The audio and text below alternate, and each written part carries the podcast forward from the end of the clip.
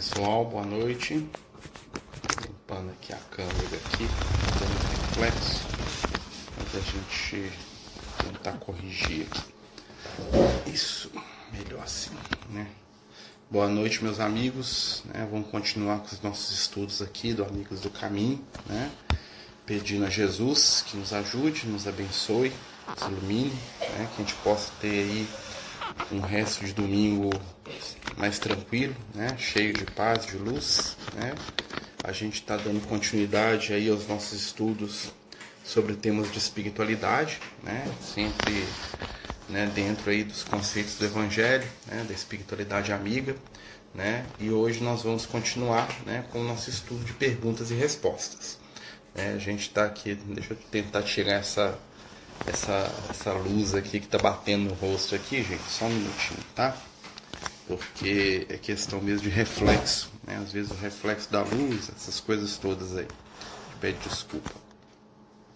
Então, meus amigos, né? Boa noite. A gente está continuando aí com os nossos estudos, né?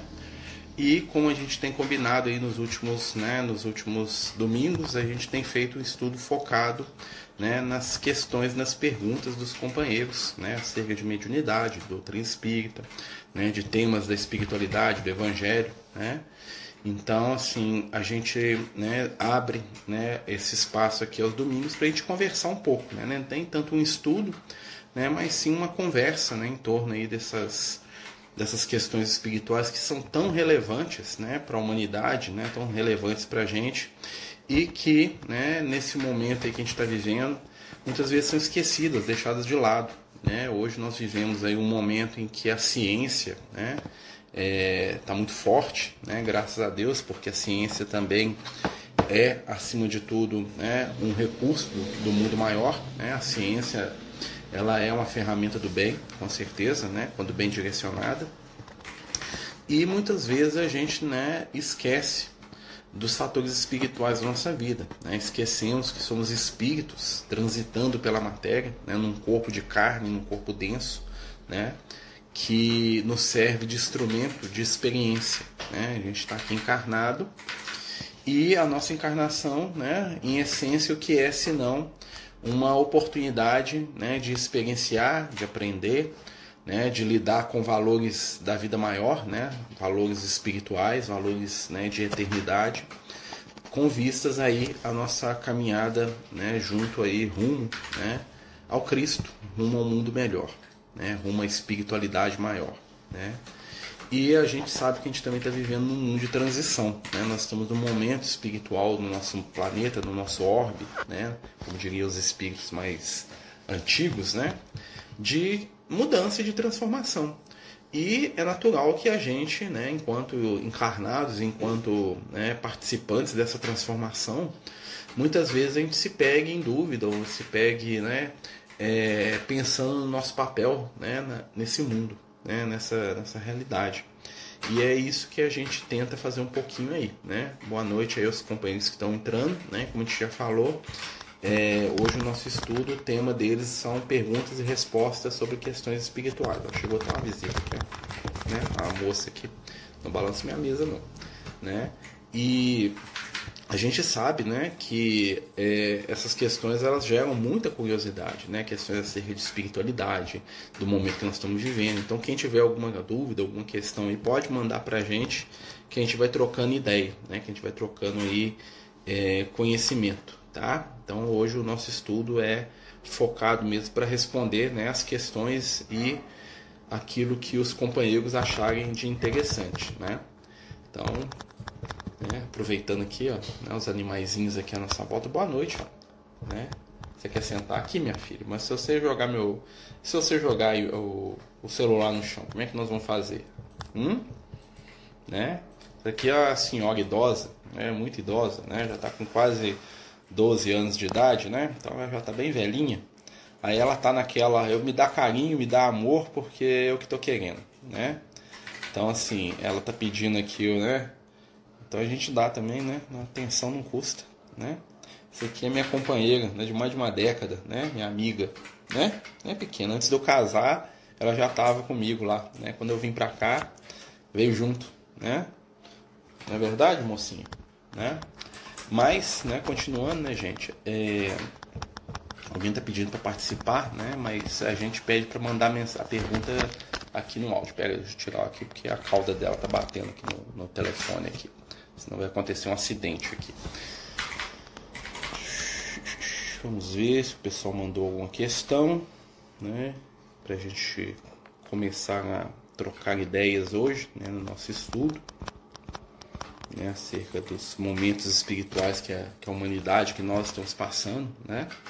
Vamos lembrar que os amigos espirituais dizem pra gente que a história do mundo ela é cíclica, né? A gente passa por situações semelhantes de maneiras diferentes, não só enquanto indivíduos, né, nas nossas encarnações, nas nossas vidas, né, que são sucessivas, né, e também, né, é, do ponto de vista dos planetas. A Alba está perguntando aqui, a apometria. Ah, o que você deseja saber sobre a apometria, minha amiga? A apometria, né, enquanto ela né, é, aprofunda a questão aqui, né, é uma prática né, que veio aí, né, é, não é uma prática espírita, no sentido que não é uma prática que está dentro do escopo da doutrina espírita, apesar de que muitos espíritas a adotam, né, que é, consiste né, em uma série de, de magnetizações, de rituais, muitas vezes de contagens, né, que são feitas né, com o objetivo de, é, vamos dizer assim, suscitar estados é, de desdobramento né, na, na aura das pessoas. Né? É, é um pouco controverso porque né, é, entra numa questão que o Kardec é, é, é, contra, né, da questão das fórmulas. Né? Ele fala que não existe nenhuma fórmula que vai produzir determinado efeito, que é tudo mente. Né?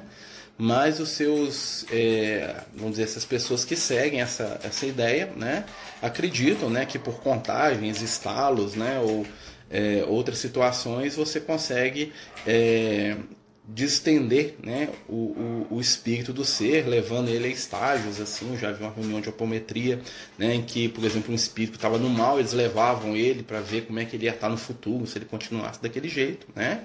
Mas isso, dentro do que se estuda aí na doutrina, a gente vê que é uma indução mental. Né? Na verdade, funciona com espíritos de uma mentalidade mais simples. Né?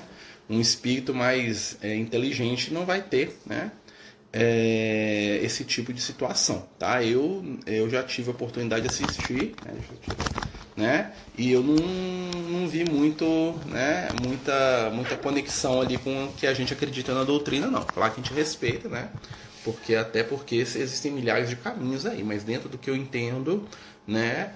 É, bate com muitas coisas que a doutrina espírita ensina, né? Então, mas isso aí é uma questão, né? De de alguns companheiros. Né? né? Oficialmente a, a Federação Espírita não aceita, tá? não, não tem espaço para isso dentro da FEB.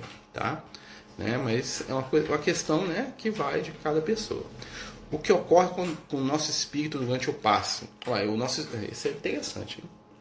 É, durante o passe, a gente recebe as irradiações do mundo espiritual, seja ele né, essas energias provenientes de um espírito encarnado, do médium que está aplicando ou dos dois em conjunto. Né? Nós temos vários tipos de passe. E o que, que acontece? É, quando nós estamos em posição receptiva, vamos lembrar que a nossa mente né, é o, o, grande filtro do que, é, do que entra e do que sai em nós, né? uma ideia, um pensamento, quando ele chega na gente. Se eu abro espaço para esse pensamento, para essa ideia, ele vai entrar e vai fazer morada na minha intimidade, modificando é, né, as minhas relações, a minha forma de ver a vida.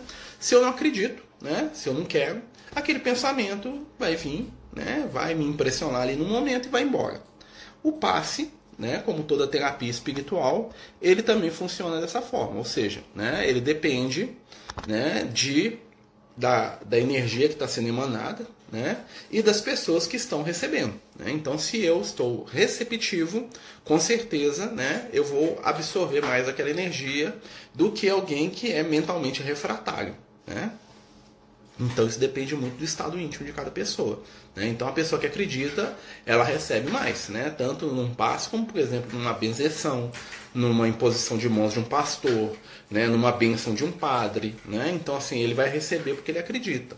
Tá? É, a energia vem, né? se ela vier de uma, de uma fonte positiva, né? seja ela qual for. Mas, para haver a conexão, a pessoa tem que aceitar e a outra tem que doar também. Né? Seria basicamente isso. Aqui, aqui. Sei que todos nascem com um propósito na vida. O maior de todos seria amar uns aos outros. É, mas vejo que alguns já nascem com um dom explícito e específico. E quando não, como descobrir? É, aí é, lá no, no, no, livro dos Espíritos, o, o Kardec ele fala das nossas é, tendências inatas. Né? Na verdade, os Espíritos falam isso para ele. Né?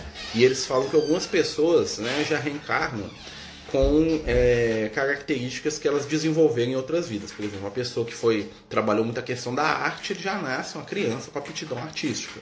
Uma pessoa que já é, foi um grande estudioso, um matemático, um químico, um físico em outras encarnações, ele reencarna com uma facilidade naquela área. Né? Isso não só na questão do conhecimento, do trabalho, da ação prática, mas em tudo. Né? Tem pessoas que já têm uma facilidade com a mediunidade, tem pessoas que já têm uma facilidade com, é, com a religião, tem pessoas que já têm uma facilidade em vários é, aspectos da vida humana. O que acontece às vezes, né, pela, pela nossa idade espiritual, nós temos facilidade em vários, né, porque nós somos espíritos muito antigos, né, isso relativamente falando, tá? O Emmanuel fala que a média de encarnação de um ser humano na Terra é um milhão de encarnações. Né? Então já teve mais de um milhão de vidas. Né? Então, assim, você pensa, muita encarnação. Né? Ele fala que os espíritos mais jovens já tiveram mais de 10 mil. Tá? Os mais jovens, aqueles que começaram aqui na Terra, aqui, já tiveram mais de 10 mil encarnações. Pegando lá do Homem das Cavernas né? até hoje. Né? E aí, o que, que acontece? Né? É, algo, é, esses dons eles podem se manifestar numa encarnação e não se manifestar na outra. Tá? Até porque o que, que, o que é, é, pode ser que eles sejam úteis em uma vida e na outra não sejam. Ou seja, às vezes a gente tem alguma aptidão que fica, vamos dizer assim, desligada na gente, espiritualmente falando, para que a gente possa aprender e trabalhar outros aspectos né, da nossa existência que nós, se a gente tivesse aquele ponto forte ali, né, muito desperto, a gente ia focar só nele de novo, a gente ia ficar só girando em torno daquilo. Então imagina, por exemplo, o Leonardo da Vinci. Né? Então ele reencarna com aquela genialidade toda, né? mas ele precisa, ele precisa trabalhar questões que as áreas de genialidade dele né? É, atrapalhariam. Né? Então ele precisa trabalhar lá talvez a humildade, ele precisa trabalhar talvez a simplicidade. Aí aquelas áreas vêm ali em determinada encarnação adormecidas para ele poder trabalhar outras situações. Então assim nem sempre a gente vai despertar aquilo que a gente tem de melhor. Nem sempre. A gente vai despertar aquilo que a gente tem de necessidade. Né? Quando a gente chegar num determinado momento da nossa evolução, aí nós vamos começar a reencarnar com os nossos pontos positivos todos abertos. Né? Quando a gente tiver equilíbrio de lidar com eles, porque muitas vezes é aquilo que a gente está falando. Né? Às vezes você tem um ponto forte muito grande em um aspecto e você não precisa mais trabalhar aquilo, mas se você tiver aquilo na sua encarnação, você vai ficar girando em torno daquilo a reencarnação inteira. Tem um menino aqui que quer falar. É. Dá boa noite primeiro, né? Boa noite. Hum. Que, que você quer falar? Eu queria falar uma coisa. Hum. Que, que, tipo, que, que vai chegar um ponto que a gente vai reencarnar tanto hum. que, que todas as pessoas vão ficar 100% é? boas. Ah, então tá bom. Falou que vai chegar um ponto que todo mundo vai reencarnar tanto que todo mundo vai ficar 100% bom. Vai acontecer isso mesmo, pelo menos aqui na Terra, né? Porque a gente sabe que é um processo que está acontecendo. Né? Pode ser daqui 100 anos. Pode ser até mais. Se for 100 anos, tá bom, né, Luke? Amigo, a família da minha irmã está em grande desafio. Às vezes ela pede para eu e meu marido irmos lá para aplicar um passe em seus filhos. Temos ido, pois eles sentem grande alívio com a pandemia. Não temos outro jeito. Concorda de vocês aplicarem passe? Com certeza que eu concordo, né? Porque vocês estão dando o que vocês têm, né? Sem contar que é o seguinte, toda ação do bem encontra na espiritualidade amiga né, suporte, sustentação, né? É, qual que é o melhor lugar para você aplicar passe? Dentro da casa espírita, com certeza, né? Mas no momento de emergência você pode aplicar fora, sim, né? É aquela situação. Um médico ele é médico em qualquer lugar. Talvez dentro do hospital, no centro cirúrgico, ele vai poder fazer uma cirurgia. Mas a gente pode imaginar que mesmo se ele não estiver no centro cirúrgico, né, com o conhecimento que ele tem, ele pode interferir favoravelmente, né, no ambiente onde ele está. Então a questão mesmo não é de se fazer, né? e sim de intensidade das situações. Né? Então, e quanto às questões espirituais, aqui, agora tem outra aqui. Ó. Veio um, agora veio o número dois, que é o Banguela. Banguela é o, é, é o novinho, né, Banguela? Banguela agora aqui, ó. Banguela ele é. Né, Banguela? Dá um oi pro povo, Banguela. Né? Banguela ele é. capitinho. Né, Banguela? Toca aqui, velho. Isso aí, toca aqui. Né, o Banguela, ai, agora vai lá que você tá me arranhando. O Banguela é 360, a gatinha é 55, igual eu. É... Mas o que que acontece? É... A prática do passe, se você sabe o que você está fazendo, né? O que a gente recomenda é que tenha alguém para te ajudar, né? Não é bom fazer sozinho, não é, não, é bom, não quer dizer não faça. Né? Aí entra aquela questão. Né? Existe uma coisa que o Kardec trabalha muito com, desde lá das, das primeiras obras dele, que é a questão do bom senso. Né? Você aliviar alguém que está precisando de um passe, que não tem condição de ir numa casa espírita, que não tem, está tendo dificuldade, você pode? Ajuda. Se você percebe que aquilo está se tornando né, uma dependência, no qual a pessoa, para fugir de ter o trabalho de ir na casa espírita, te chama todo dia para ir lá, porque no fundo, no fundo, ela não quer ter o trabalho na casa espírita, já é outra situação. Né? Mas esse, essa avaliação, ela pertence a cada um. Né? Boa noite, Marcelo. Minha filha de 6 anos está dando passe em mim e na minha esposa. Como podemos lidar com ela? A melhor coisa a fazer é levar ela não, né, na, na, evangelização infantil. Né? Porque assim, gente, passe não tem segredo. Quando a mãe pega o filho, né, igual a gente estava aqui fazendo um estudo, a Ednei entrou aqui para passar repelente no Luke. Né? Ela chegou aqui, pegou, encostou nele, né? Ela passou aqui do lado aqui. Quando ela fez isso, ela está carregada do magnetismo dela. Até o fato dela passar repelente nela vai acompanhar do amor que ela tem por ele. Então, quando um filho, quando uma criança, quando um adulto, ou quando a gente pega o nosso filho no colo e dá um abraço, nós estamos transmitindo energias. Nem sempre é necessário técnica para se movimentar o amor. Né? Então, um filho, quando ele faz um carinho no pai, na mãe, com amor, ele está transmitindo alguma coisa, e às vezes está sendo até canal. Né? O que é complicado é, por exemplo, eu vou, eu vou extrapolar aqui um pouquinho a, situação. Imagina que por causa disso a, a, família fica maravilhada e aí ela bota uma cadeirinha na sala e começa a convidar todo mundo que ela conhece para a menina da paz no pessoal. Aí já vira um problema. Né? Primeiro, né, vai haver um desgaste de energia. A, a criança não está preparada para isso as pessoas vão começar a, a, a, achar lindo, maravilhoso, vão começar a sugar a energia da menina, né? Aí desequilibrou. Né? Mas, por exemplo, eu sentar aqui, meu menino achar o Luke achar que eu tô meio tristinho lá dar um passe em mim, o João fazia isso quando ele era pequeno, isso não tem problema nenhum, não. Né? Então é, é esse é, é esse meio termo de equilíbrio que a gente tem que buscar, né? Porque infelizmente algumas pessoas, quando percebem alguns fenômenos mediúnicos, falando que, que esse caso, eu já, já vi casos assim, elas partem para quê? Elas desequilibram em cima daquilo, né? Então, ah, minha menina deu, deu passe. Aí a vizinha pede para a menina dar um passe. Aí a prima da vizinha ficou sabendo que, a, que tem uma menina lá santa na casa dos fulanos lá que tá dando passe. Olha só como é que vai criando, né? E aí com o tempo tá tendo fila na casa da família para dar para menina dar passe. Aí começa a incomodar, aí a menina já não quer, porque ela quer brincar, ela quer fazer outra coisa, né? Mas aí vira obrigação, entendeu? Aí às vezes isso é, vira um transtorno na vida da pessoa. Né? Então a melhor coisa que a gente pode fazer é o seguinte: é um fenômeno natural, está acontecendo dentro de casa, estou aqui com meu filho, beleza. Né? Começou a dar passe na escola, nos coleguinhos, falar, senta aqui que eu vou te dar um passe, aí nós vamos conversar. Né? Vão falar, ó, não é bem assim, né? Você pode até falar para seu coleguinha, para sua tia, para sua prima ir lá na casa espírita, né? Leva a criança na casa espírita para ela ter contato com a doutrina espírita. Aí a coisa vai fluir naturalmente. Ela vai fazer uma evangelização, ela vai talvez um curso de passe mais para frente, que é um passista equilibrado, né? Dentro de, um, de uma estrutura, de um equilíbrio, né? E muitas vezes era o que não acontecia. Era muito comum no passado, né? Aquelas histórias do menino Bento lá, né? Do menino lá que ah, ele beijou lá o seu Zé lá e a urticária do seu Zé acabou. Aí faz fila na casa do menino. Aí começa a vestir o menino de branco. Não falando que isso vai acontecer não, tá, gente? Eu tô falando como que essas coisas antigamente aconteciam, né? E aí o menino tem a vida dele toda ali, né? Dentro de uma estrutura que não era para ele fazer isso. Simplesmente ele estava lá dando um, um carinho, né? Então, assim, essa questão do espiritual, quando ele é espontâneo, tranquilo. Né? Quando eu começo a transformar o meu espontâneo né, numa casa espírita 2.0 dentro da minha casa, aí já começa a, a complicar. Né? Olá, boa noite. O que fazer quando a minha mediunidade está muito aflorada? Fico muito agoniada. Vejo, sinto as coisas, só que não posso falar. O que fazer? Aí nós temos que pensar o seguinte: o que que você está vendo, né? O que que você está sentindo? Você está vendo algum espírito? Está aparecendo alguma entidade na sua frente, ela te fala alguma coisa, ela te pede ajuda, né? Ou você está sentindo, por exemplo, que a pessoa está doente, você está sentindo mal perto daquela pessoa, tem alguns médicos que sentem isso, né? Ou você está sentindo, por exemplo, uma vontade é, irresistível de escrever, né? Ou você está entrando num topor e você está perdendo a consciência. Então é interessante a gente entender o, o, que está acontecendo com você, né? E aí o que, que você entende como mediunidade muito aflorada.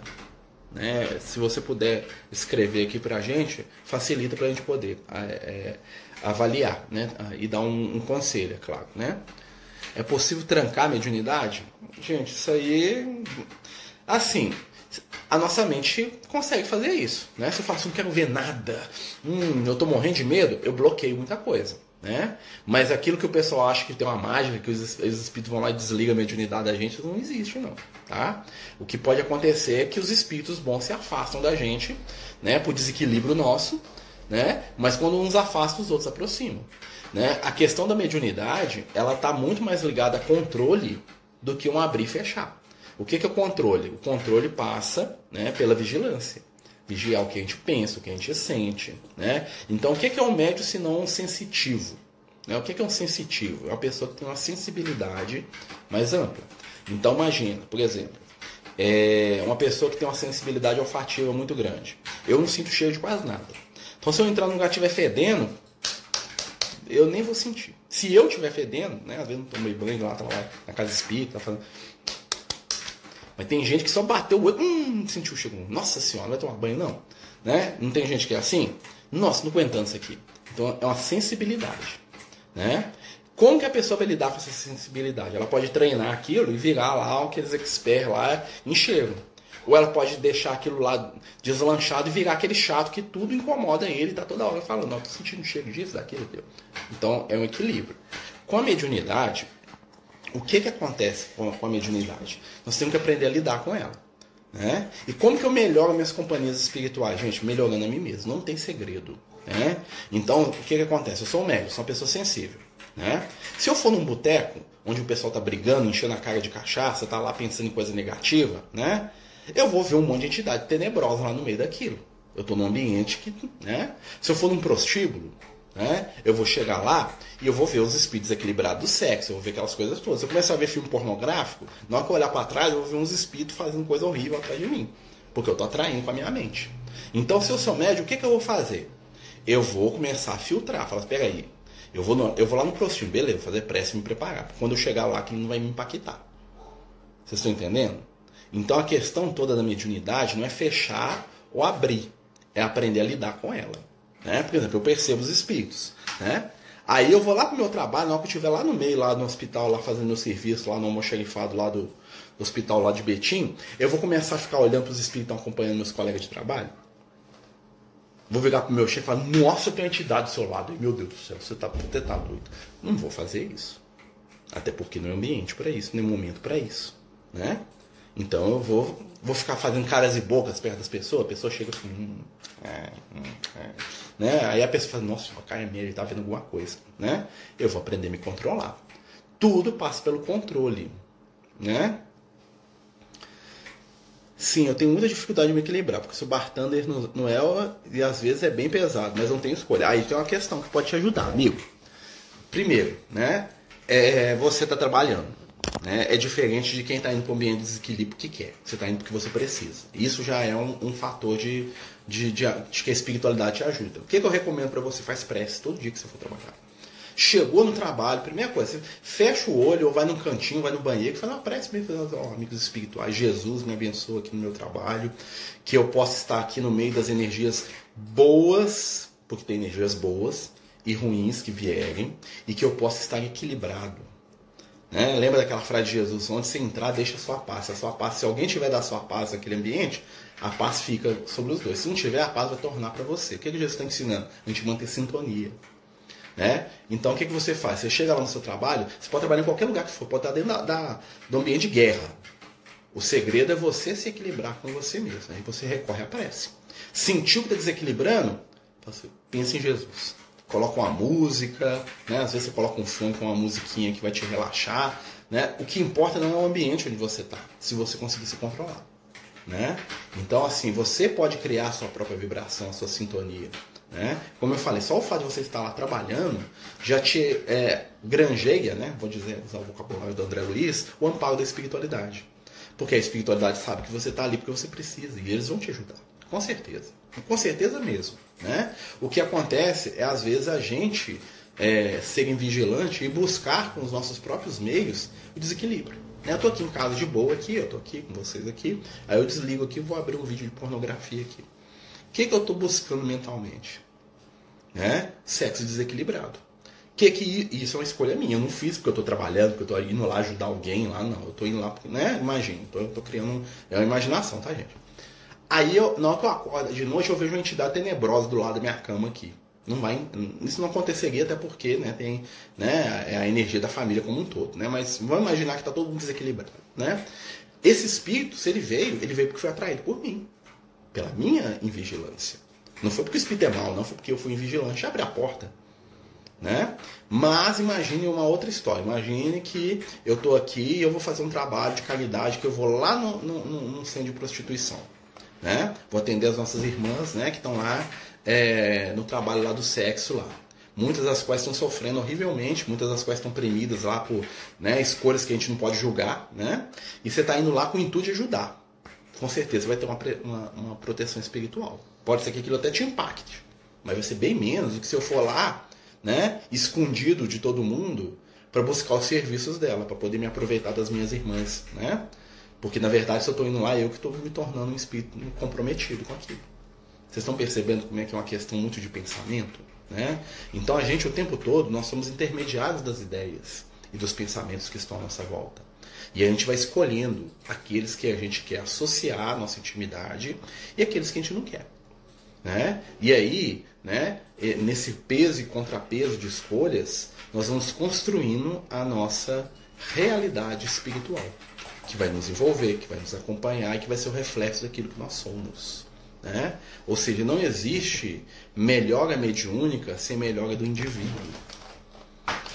Se eu me tornar uma pessoa melhor, eu vou ter mais contato com os bons espíritos. Se eu me tornar uma pessoa desequilibrada, eu vou ter mais contato com os espíritos desequilibrados. Porque vivemos em espírito onde está o nosso pensamento. Isso é muito importante para a gente entender hoje. A nossa vida, a nossa realidade, o nosso mundo, seja ele o um mundo dentro da nossa casa, o um mundo dentro da nossa mente, é reflexo daquilo que nós somos, daquilo que nós pensamos, daquilo que nós desejamos, em intimidade. Por isso que a grande questão não é a gente se julgar, é a gente se compreender e buscar se melhorar, né? Mas é verdade, sabe? É, Deve ser Guilherme Custódio seu nome, né? Se eu não estou né? tentando ler aqui o, o, o, link, né? Mas pensa bem, né? Nós somos no nosso melhor momento, amigo. Né? Então, se você está lá fazendo o seu melhor, se você está tentando ser uma pessoa boa, pode ter certeza que a ajuda vem. Pode ter certeza. Né? As forças do bem trabalham a nosso favor. Os bons espíritos nos ajudam né? É, a nosso favor. Ainda que não seja médio, esse impacto mental de um vício é grande, com certeza, Felipe. Né? Felipe é um amigo de muitos anos, né, Felipe? Né? É, com certeza. Né? O que a gente pensa cria a nossa realidade. O médium ele vai perceber isso mais, de maneira mais profunda. Né? O médium ele vai sentir a influência do espírito de maneira mais profunda, mais densa. Né? Então, por exemplo, vamos imaginar que é a história da pornografia. Eu sou médio vidente. Né? E clarividente. Então eu estou lá na pornografia, imagina né? Tô lá, uh, uh, né? Quando eu olho para trás, eu vejo uma entidade desequilibrada do meu lado. Aí eu, hum, nossa senhora, meu Deus, o que, que eu fiz? Aí o espírito lá com aquela carga lá indescritível, né? Aí eu fazer pressa, falar, oh meu Deus, desliga esse negócio aí. Beleza, médio. Imagina que eu não tenho mediunidade, né? E eu vou ficar lá, ó, vendo aquilo. Eu vou começar a me sentir cansado, entristecido, nervoso, né? Excitado de uma maneira estranha, né? Por quê? Porque eu vou estar sendo envolvido com energia que, apesar de eu não perceber diretamente, está impactando. Está impactando. Está impactando. Né? E isso em todas as questões que envolvem né, qualquer tipo de viciação. Né? Porque o que é o vício, se não um comportamento repetido tantas vezes, que ele se torna é, disciplinado na nossa mente. Né? A disciplina é a raiz do vício e a raiz da virtude. Né? É, uma, é, como diria lá o, o, o Emmanuel, né? É, a virtude é uma esteira de reflexos condicionados. Se você condiciona a fazer o bem todo dia, aquilo vira automático. Um vício, você condiciona a fazer uma coisa desequilibrada todo dia, aquilo começa a sair automático. Quando você pode pensar, você começa a fazer. Né? Tanto para virtude quanto para o vício. Por isso que a disciplina está na base de todas as construções espirituais. Né? Como nós hoje, no século XXI, somos pessoas pouco disciplinadas, pouco afeitas à disciplina, né? porque nós vivemos uma época que nós queremos é prazer, prazer, prazer, prazer e satisfação, né? Então, hoje, nós estamos vivendo um dos maiores desafios da gente enquanto espírito imortal, enquanto encarnado, uma das maiores provas, né? Porque nós estamos nos treinando cada vez mais a fugir da disciplina. Né? Nós queremos comodidade, nós queremos satisfação, mas nós não queremos disciplina. Por isso que a gente faz, né, como diz o Lucas, né, a gente tem altíssima iniciativa e quase nenhuma persistência. A gente está sempre começando coisas novas. Já perceberam isso? A gente começa, a gente quer começar, a gente quer fazer. Aí na hora que você vê que demora 10 anos para você fazer, aí você já larga no meio e já começa outra. Aí você se frustra. Você fala assim, eu vou parar de beber, vou parar de fumar. Vou parar disso, vou fazer aquilo, vou fazer um curso. Você começa. O primeiro dia você faz igual um leão. No segundo você já diminui. No terceiro já esqueceu daquilo. No quarto já está buscando alguma desculpa para se alguém te perguntar daquilo, você falar por que, que você saiu. Ah, não, não. Né? Isso está muito ligado com o momento que nós estamos vivendo. Quando a gente vai estudar mediunidade, gente, uma das coisas que os espíritos sempre falam com a gente é essa questão da disciplina.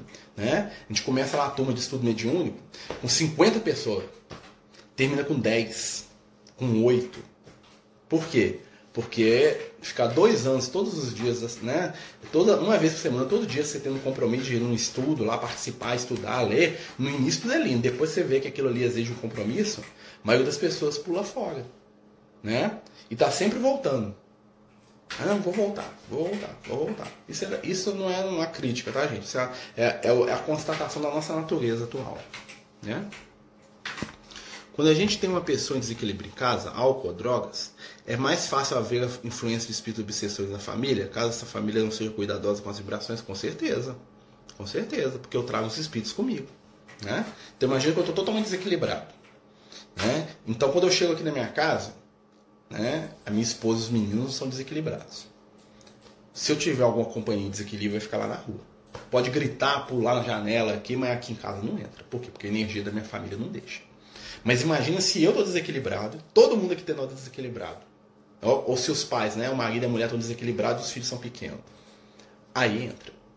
Aí entra, né? E aí atrapalha todo mundo. Por isso que é a responsabilidade da gente diante da nossa família. Né? Então aquilo que eu coloco dentro da minha casa vai influenciar o meu filho, que tá aqui do meu lado, vai influenciar os meus animais, tá? Vai influenciar as pessoas que eu amo. Né? Então, por isso que a disciplina é muito importante. E por isso que o culto do evangelho lar é importante, porque o culto do evangelho lar o que, que é? Senão a grande faxina espiritual que a gente faz na nossa casa uma vez por semana. Né? Fez o culto do evangelho, faxina espiritual, deu uma limpada. Né? Mesmo que eu estiver sujando, é aquele opa, paramos aqui, limpamos, tiramos as energias, vibrações, né? Ufa, vamos seguir em frente, né? Então, assim, tem toda uma questão nisso aí. Por isso você já percebeu que muita gente que tem problemas sérios, às vezes foge do convívio familiar, né? Eu vejo isso muito é, nos moradores de rua, que a gente atende lá no Francisco. É, a história deles é muito parecida, sabe? São pessoas que ou têm problema na justiça e todos têm algum vício. Normalmente todos bebem e usam drogas. Normalmente, tá? Não é nem pejorativo, né? É a realidade deles. E aí chega num ponto tal que eles não conseguem mais ficar em casa. Por que, que eles não conseguem ficar em casa? Porque ficar em casa é ter que obedecer regra. É ter hora para chegar, é ter que pagar a conta, é ter que apagar a luz quando sai do banheiro, é ter que não, não sujar tudo, né? é não poder roubar para poder usar o vício, não poder chegar tonto. E aí, como eles começam a bater de frente com as pessoas da casa, porque elas querem que ele se enquadre nas regras familiares que são naturais, um dia o cara sai. Fala assim, ah, não aguento viver mais que você, prefiro morar na rua e vai morar na rua. Muitas vezes vão morar na rua porque não conseguem né, mais estar dentro da disciplina de uma família. E aí o que, que acontece? É, não conseguem ficar em abrigo, porque o abrigo exige disciplina. Né? A coisa que, os, que morador de rua mais detesta, eu falo para vocês, é assim, eles falam para ir para abrigo. Porque no abrigo eles têm hora de chegar, eles têm hora de sair, eles têm que comer, eles não podem falar, eles não podem fazer, isso não pode acontecer. E para eles aquilo é agressivo. Quer dizer que eles estão certos? Não estou falando que eles estão certos. Estou falando que aquilo para eles é. Que para nós é tranquilo, para eles não é. Porque eles não querem seguir regra. Eles saem de casa por causa disso. Por isso que muitas vezes o abrigo não funciona para eles. Ah, então vou tirar as regras do abrigo. Não. Mas, mas só que é importante. Mas só que é importante viver em casa. Porque viver na rua você. Você, você, você não consegue comer, você não consegue. Você, você dorme numa caixa que é bem pior do que uma cama. É verdade. Coberta. Né? São escolhas que as pessoas fazem, né, Luke? Uhum. Né? Mas viver em, em família é seguir regras. Não é, Mas fa- fazer o quê? não é fazer só o que eu quero. Você faz tudo que você quer? Não. Você não tem que tomar banho na hora que a gente fala? Você não Sim. tem que dormir na hora que a gente fala? Você não tem que ir pra escola na hora que a gente fala? Não tem que Uhum. desligar o computador na hora que a gente fala? Sim. Por quê? Para o seu bem, não é? É. Então, é isso é viver em família. Algumas pessoas não querem. Entendeu? Aí vai viver na rua. O que que é as... Elas não dão conta, mas agora deixa eu continuar aqui. Né, gente? Então, quando a gente pensa nisso, né, é, a gente entende o que, que acontece com as pessoas. Imagine isso no mundo espiritual. Tem espíritos que preferem ficar nas zonas inferiores, nas trevas, nos umbrais, porque não querem ir para a colônia, porque na colônia têm regra. Na colônia tem ordem.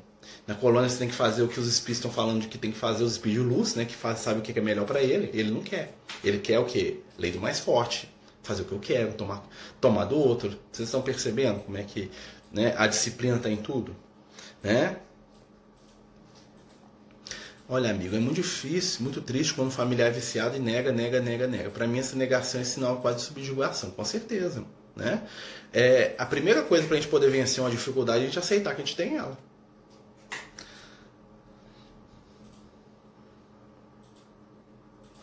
Amigo, adulto sente presença estranha em volta da casa da minha mãe, mesmo nos, morando no mesmo quintal e fazendo evangelho. Pode ter influência na casa dela, pode ser influência na casa dela, pode ser no ambiente da rua, né?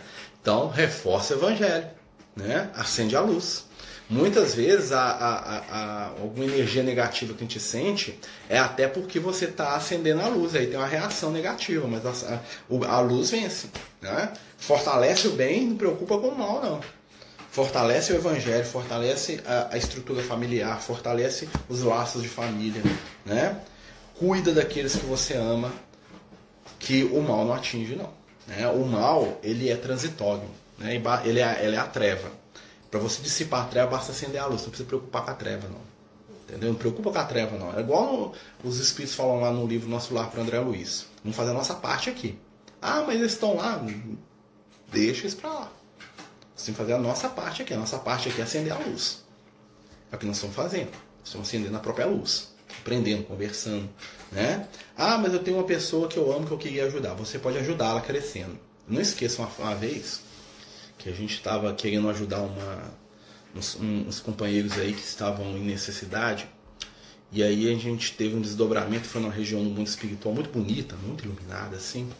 E aí o Liel tava lá, né? A gente tava conversando com ele sobre algumas pessoas que a gente queria ajudar. E aí ele virou para mim e falou assim: a melhor forma de você ajudar quem você ama é você crescer espiritualmente. Porque na medida que você cresce espiritualmente, você vai ter recursos para entender, para ajudar e para interferir em favor daqueles que precisam. Né? Então, quer ajudar alguém que você ama? Cresça. Se desenvolva espiritualmente, caminhe, aprenda, desenvolva o seu amor, se ilumine. Se você se iluminar, aqueles que estão à sua volta vão ser beneficiários de maneira indireta ou direta da sua luz. É verdade que as orações por um viciado incomodam os obsessores? Pode incomodar, mas aí é problema deles. Entendeu? Continua fazendo prece. Né? Só se incomoda com a luz quem quer viver no escuro.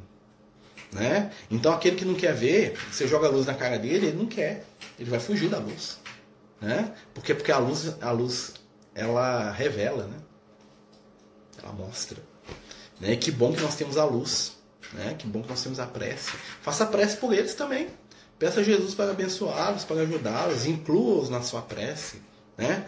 Então, se eu estou fazendo uma prece, por exemplo, quero ajudar alguém que eu amo, falo assim, eu gostaria muito que aquele que eu, fulano que eu amo, recebesse ajuda, amigos espirituais. Não só ele, mas aqueles que estão influenciando ele, aqueles que estão sendo influenciados por ele.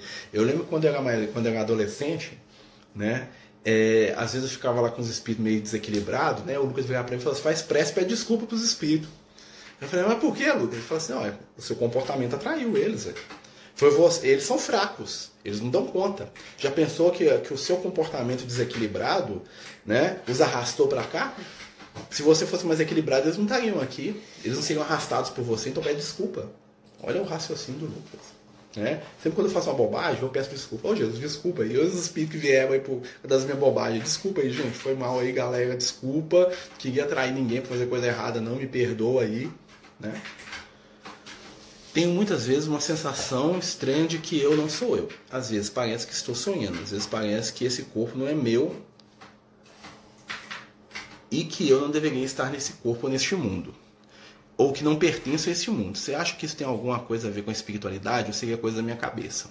É, tem um texto lá no Evangelho segundo o Espiritismo que o Kardec, é, os espíritos falam para ele sobre melancolia. Ele fala assim, já, os espíritos falam assim para Kardec, ó, é, já sabe aquela melancolia, aquela sensação que você tem de que você deveria estar em outro lugar, uma saudade que você não sabe que é, uma tristeza que te envolve sem motivo aparente? Aí o Kardec é, né?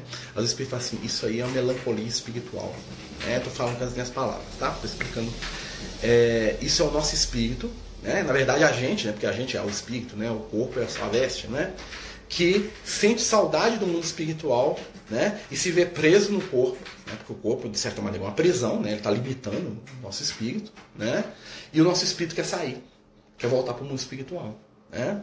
E aí, né, os espíritos falam para o Kardec, falam assim, isso aí, né, o que, que você vai fazer? Você vai fazer prece, e você vai fazer o bem, e você vai se, se encher de coisas positivas, para que você se lembre que essa prisão é temporária. Em breve você vai estar no mundo espiritual. Aproveite a sua existência, a sua vida, vivencie o que tem de bom, as amizades, as luzes que estão à sua volta. E lembre-se, o seu estado aqui é transitório. Você está com saudade da sua pátria verdadeira, você está com saudade da sua terra, você está com saudade do mundo maior de onde você veio. E você vai conseguir voltar para ele assim que você terminar a sua tarefa aqui. É aquela, é, sabe aquela coisa que você está no trabalho, está doido para ir para casa? Ou então um menino na escola? Quando eu era menino e estava na escola, você está querendo. Aqui só um minutinho, gente. Você está querendo ir no banheiro, não quer? Pode ir lá, vai lá, tira, tira isso aí. Sabe o menino que fica jogando tanto que não quer ir, que, que nem vai no banheiro? Esse aqui, tá, fica pulando aqui do lado, já sei, né? Aqui é banheiro. Né? Então, assim, sabe o que, que acontece? É, nós realmente não pertencemos a esse mundo. Né? É aquele menino que vai para escola e sempre fica olhando para a janela. Eu era esse menino, eu ia, eu ia para a escola, né? eu ficava lá contando os ponteiros do, do relógio. Tic-tac, falando assim, vai acabar. Falta meia hora. Falta metade da metade de meia hora. Vai dar sinal. E eu ficava olhando os meninos na rua, ela ficava, nossa, queria estar lá na rua. Mas aí você tinha que fazer os exercícios da escola.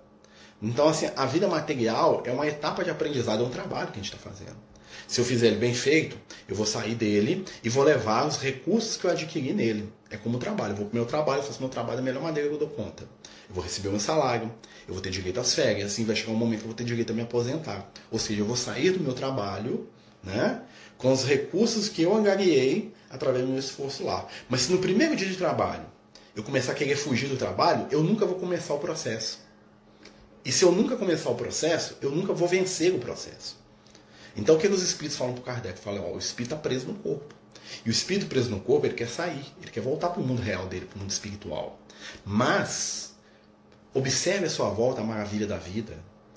Né? Tire de positivo aquilo que está à sua volta. Aprenda, cresça, ama, vive.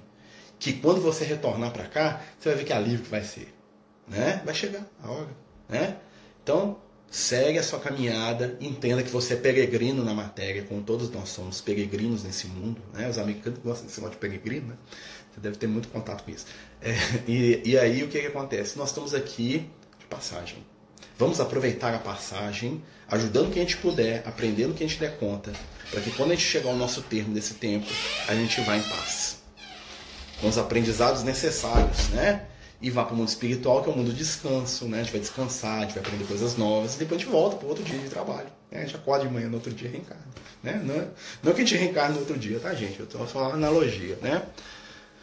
Faz muito sentido, porque essa sensação vem com uma certa angústia, um vazio, uma saudade de não sei o quê. É como se eu não quisesse existir na maioria do tempo. É isso aí. É a saudade do mundo espiritual. Né? E vencer essa saudade né? Ela é, é uma vitória sua na matéria. Então você vai trabalhar isso. Você vai pegar as coisas positivas da matéria para você crescer com ela, sabendo que isso aqui é transitório. Você está vencendo o seu dia de trabalho. Você está vencendo o seu dia de trabalho. Daqui a pouco você vai voltar. E aí você vai voltar com os valores que você adquiriu no seu trabalho aqui na matéria, que são só seus. Né? E o que, que são esses valores? É o bem que se fez, é o amor que se construiu, é o afeto que se, se, se juntou, é o aprendizado, são as experiências, são os amores, são as pessoas que nos acompanham. Né? São essas questões. Né, gente? gente, nós estamos aqui, perguntas e respostas sobre temas de espiritualidade. Quem quiser perguntar alguma coisa aí, né? Se souber, né? A gente vai conversando sobre, né? Lembrando, gente, que ninguém sabe nada de nada, nem tudo de tudo. Né? A gente está aí aprendendo juntos, né? É muito angustiante mesmo, tenho isso sempre ao me acordar. Porque nós estamos, nós estamos num momento de transição, gente. Daqui a pouco o plano físico é igual ao mundo espiritual. Né? Daqui a uns 100, 200 anos, isso aí os espíritos falam, né? Plano, plano físico vai ser o nosso lar. Tá? Você quer saber como é que é o mundo futuro? Vai ler o nosso lar, um mundo de harmonia, de equilíbrio, de paz. Então tá encarnado, vai ser uma beleza, né? Nós estamos aqui, mas, mas para a gente estar tá no mundo que vai ser uma beleza, nós temos que trabalhar agora e fazer a nossa parte hoje para melhorar ele, né? Porque enquanto a nossa volta tiver gente sofrendo, o mundo não vai estar uma beleza. Então nós temos que trabalhar pelo quê? Pela virtude, pelo que é certo, pelo que é correto, né? Nós temos que ajudar quem a gente puder. A gente tem que trabalhar para ser mais ético, para ser mais humano, para ser mais empático. Ah, nós somos assim o tempo todo. Claro que não, eu não sou. Mas eu tô querendo, eu tô tentando. E é esse esforço coletivo que vai começar a fazer a diferença na nossa caminhada espiritual. É esse esforço de ser melhor e essa esperança que a gente vai acendendo uns nos outros que vai nos tornar pessoas melhores. Né? O grande segredo da nossa caminhada espiritual, segundo os amigos de luz, é passar pelas provas. Olha essa palavra, passar pelas provas. Quando você fala assim, não estou aguentando, você olha para trás e fala assim, já passei tudo que eu já passei. Aí você vai olhar para trás e fala, nossa, eu venci isso tudo. Aí você começa a perceber que você aguenta e muito mais, porque você já passou por um monte de coisas. Né? À medida que vamos começando a aprender sobre o bem, nossa responsabilidade aumenta. Sim, eu sou responsável por, por aquilo que eu sei. Né? Mas a responsabilidade nunca se torna culpa. A responsabilidade ela se torna o que? Iluminação. Né? Eu lembro do, do o Liel, ele sempre fala que na nossa evolução a gente tem um, a pirâmide da evolução. Ele fala, né? não é esotérico, não, tá, gente? É só um símbolo. Né? Que é o que?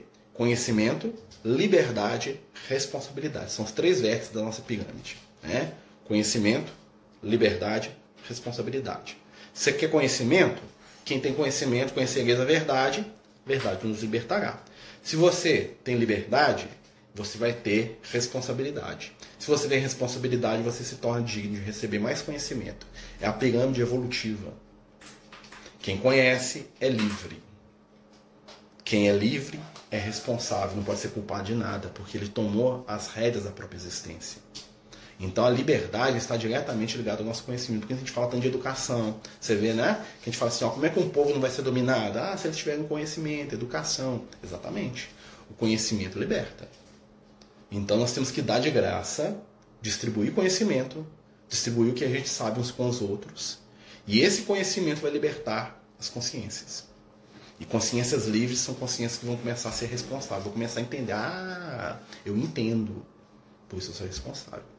Eu entendo que o meu comportamento influi nas pessoas que eu amo. Agora eu tenho responsabilidade. Eu não tenho mais culpa. Culpa é sinal de atraso espiritual. Tá? Espíritos iluminados não sentem culpa, eles sentem responsabilidade. É bem diferente. Né? Porque a culpa esmaga. A responsabilidade te eleva. Faz, aí, vamos resolver esse negócio aqui. Ó. Traz, responsável aqui sou eu. Né? Muito diferente de ficar culpado aqui sou eu. Né? É uma coisa para a gente poder trabalhar e para a gente poder entender a nossa jornada evolutiva. Lembra sempre, ó, responsabilidade, liberdade, conhecimento. Conhecereis a verdade, a verdade vos libertará. Jesus fala, né? Então você é livre quando você tem conhecimento. Quando você tem conhecimento, você se torna responsável. Né? E nada melhor do que ser responsável por nós mesmos. Não tem ninguém que vai ter que é, responder por nós. Né? Ninguém vai escolher por nós. Os espíritos mais jovens, os animais, por exemplo, eles não são responsáveis. Eles não têm responsabilidade, porque eles não têm conhecimento de nada. Então eles não são livres. Eles são escravos do quê? Dos instintos deles. Né? A minha gatinha ela não é livre. No sentido que ela, só, ela repete comportamentos instintivos, ela está arranhando algumas emoções. Mas o que domina ela de verdade é o instinto. Se eu pegar ela pelo pescoço aqui e ameaçar ela, ela, eu criei ela desde que era um filhote na minha mão. Você pode ter certeza, ela vai me arranhar todo. Ela vai me morder todo. Por quê? Porque o instinto de sobrevivência dela vai falar assim, vive. Né? E ela não tem escolha. E todo o amor que eu plantei na minha relação com ela vai ficar em segundo plano. Porque o animal é dominado pelo instinto. Ela, ela não é livre. Mas como ela não é livre, ela não tem culpa. Então se ela me arranhar toda, eu pego ela aqui para dar, vacina, dar remédio para ela, te dá quase todo dia, né? Aí na hora que eu pego ela, e ela arranha meu braço todo, ela me machuca. Ela tem culpa disso? Não, ela não tem culpa, ela não pode ser responsabilizada, ela não sabe o que ela faz. Ela me arranha porque é o instinto de defesa dela. Eu que tenho que dar um jeito de ser menos arranhado. Né? Porque eu sou o ser inteligente. Eu sou o responsável por ela. Eu sou o tutor dela. Eu sou o guia espiritual dela. Vocês estão entendendo como é que é a relação? Então, quem escolhe se ela vai tomar o remédio ou não sou eu. Né? Ela não tem livre-arbítrio e fala assim, eu não quero tomar o remédio, não, eu vou segurar ela, vou pu, pu, pu, pingar o remédio na boca dela, querendo ela ou não. A opinião dela não conta, ela não tem opinião. Ela não sabe, ela não entende aquilo. Né? Vocês estão entendendo como é que é esse processo? Isso se dá com a gente na nossa relação com a espiritualidade. Nós somos espíritos jovens, imaturos e inconscientes. Os espíritos de luz, eles são responsáveis por nós. Então eles falam assim, você vai reencarnar lá, e ele vai reencarnar comendo pão que o diabo amassou. Porque isso é a consequência dos atos dele. Ele precisa dessa consequência para ele crescer ser uma pessoa melhor. Ah, mas ele vai sofrer a encarnação inteira. Não tem problema. Que ele sofra cinco encarnações, mas que ele se acerte e que ele vá se ilumine. Porque nos próximos mil anos, né? Vai ser bom para ele. Nós sabemos o que é melhor para ele. Ele não sabe ainda. Aí quando o Marcelo quer, vai pegar agora eu sei o que é bom para mim. Aí o Espírito, ah, que bom, né? Agora nós não precisamos mais cuidar de você. Vem ajudar a gente a cuidar dos outros. Você cresceu. Parabéns. Agora você é capaz de escolher. Você é capaz de se responsabilizar pelos seus atos. Você não está fugindo mais. Você não está entrando no processo de culpa. Ah, meu Deus, que eu sou um monstro. Não, você sabe. Ó, fiz isso porque eu fiz.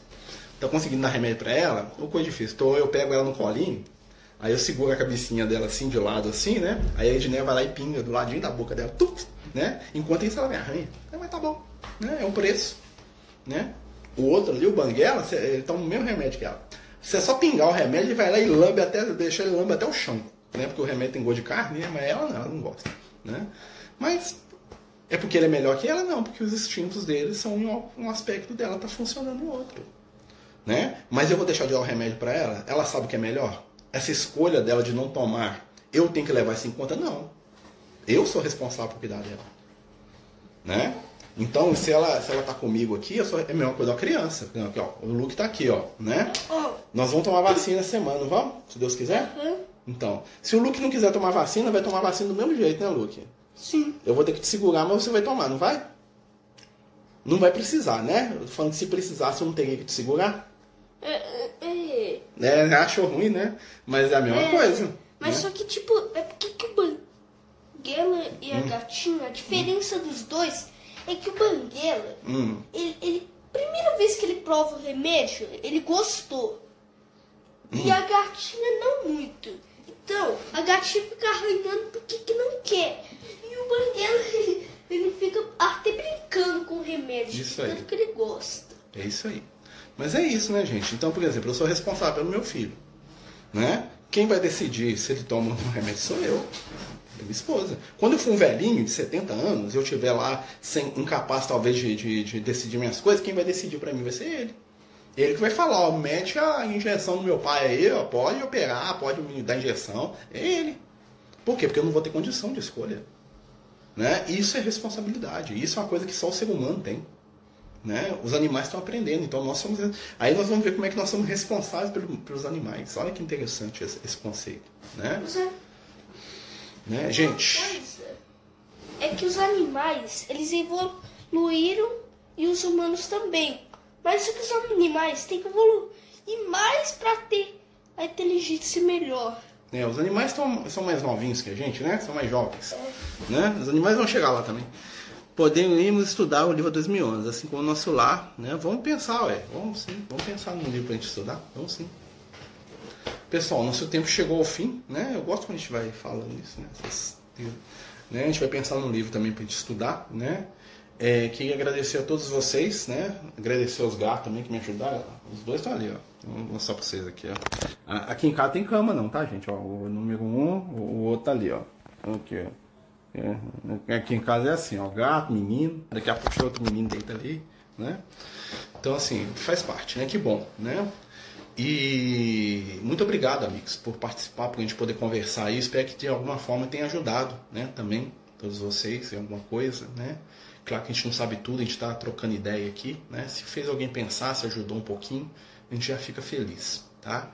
Quarta-feira a gente continua com o nosso estudo de mediunidade. Queria mais uma vez agradecer todo mundo que nos ajudou com a cesta básica. Estamos precisando mesmo. Né? Como eu vivo falando, pessoal, mês de janeiro e fevereiro são os meses mais difíceis de doação para a cesta básica. É meio difícil. Ano passado nós tivemos tanta doação em dezembro que, que fechou a de janeiro junto. A gente chegou para fazer a cesta de janeiro já estava quase 90% já tinha. Esse ano não, não tinha nada, né? Mas aumentou as famílias, aquela coisa toda, né? Então a gente queria agradecer muito, né? Lembrar que a gente vai pedir para fevereiro, né? A gente vai precisar, né? Mas com certeza Jesus está tá, tá à frente. Lembrar que a gente está com o nosso primeiro livro aí, o Verso do Caminho, né? Que são as mensagens aí do nosso amigo Lucas, né? A gente está vendendo ele para poder financiar o nosso projeto aí com as crianças neurodiversas, que a gente tem que começar aí ainda esse ano, se Deus quiser. Né? A gente está juntando recursos, né? O livro é uma dessas formas de juntar recursos. Então, quem quiser saber do livro, quem quiser nos ajudar a vender, a gente está precisando mesmo, a gente está, né? É, a gente aceita qualquer tipo de ajuda, tá? Só me chamar no privado. E no mais, gente, tenham todos uma boa noite. Deus nos abençoe, Deus nos ilumine, né? E que o amor de Jesus nos envolva sempre. Pai de amor infinito, estende suas mãos sobre nós, para que possamos te alcançar pelos caminhos do sentir. Abra nossa mente para que a saudade do mundo maior não se transforme em perda, mas sim em estímulo para a nossa caminhada. Que possamos aprender a cada dia, valorizando a nossa vida, certos de que ela é passageira, mas bela. Ela é escola, aprendizado, oportunidade. Ela é sorriso. Ela é função de crescimento. Um dia retornaremos à pátria maior e que possamos retornar no momento certo com o coração cheio de amor, de aprendizado, de luz, para que possamos crescer, aprender, ajudar e servir em teu nome. Fica conosco com aqueles que amamos. Abençoa os companheiros que estão sofrendo, aqueles amigos que neste momento nos escutam e necessitam de um abraço e de luz. Leva a cada um, Senhor, os recursos do teu amor, distribuindo as tuas bênçãos, e que possamos tocar nas tuas vestes, tal qual a mulher em Cafarnaum e retirar da tua intimidade a cura do amor. Fica conosco, Senhor, hoje e em todos os momentos. Que assim seja, graças a Deus. Boa noite, meus amigos. Né? Também tem gente que está entrando agora, né? Nós estamos terminando o estudo, né? Mas vai ficar salvo aí, viu, gente? Vai ficar salvo aí no Instagram, tá bom? Abração, viu, César? Jesus te abençoe, amigo. Abraço a todos, viu, companheiros? Léo, tá? Todo mundo que tá chegando aí, nós estamos terminando, mas vai ficar salvo aqui no Instagram. Fiquem com Deus. Os Amigos do Caminho apresentam sua primeira obra literária, Versos do Caminho, uma compilação das mensagens do nosso amigo espiritual Lucas, à venda pelo WhatsApp 31 9 8827 3218. Toda a renda será destinada para o projeto Neurodiversos.